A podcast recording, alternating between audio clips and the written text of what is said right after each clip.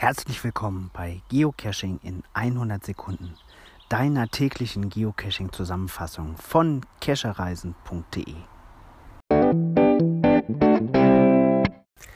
Der Geocache der Woche, Geocache of the Week, ist in meinen Augen eine großartige Nominierung, die Groundspeak jetzt seit wirklich fünf Jahren macht. Nahezu jede Woche wird ein Geocache ja, als Cache of the Week annonciert.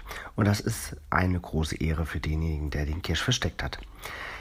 Ähm, diese Woche hat Groundspeak eine, ja, nochmal hingewiesen darauf, dass es eine interaktive Karte gibt mit allen äh, bisher nominierten Geocaches der Woche. Die werde ich hier in der Podcast-Beschreibung auf jeden Fall verlinken. Da wird relativ deutlich, dass wir in Deutschland ziemlich viele haben. Das ist nicht überraschend ähm, weil wir ja eh eine sehr hohe Cache-Dichte haben und natürlich auch eine ganz aktive Community.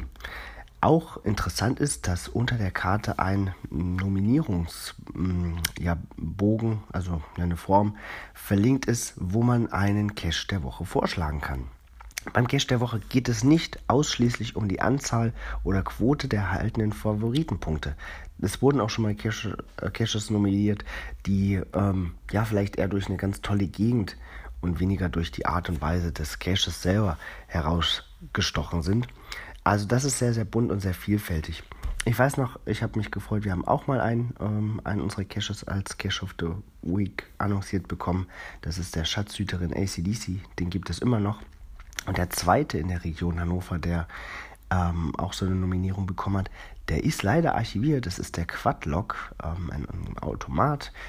Ähm, aber das Coole ist, diesen bauen wir gerade neu auf. Also der war nicht von uns originär, aber den bauen wir gerade neu auf und der wird in der nächsten Woche wahrscheinlich wieder ebenfalls in der Region Hannover leicht verändert neu veröffentlicht werden. Also wird es dann zwei geben. Cool.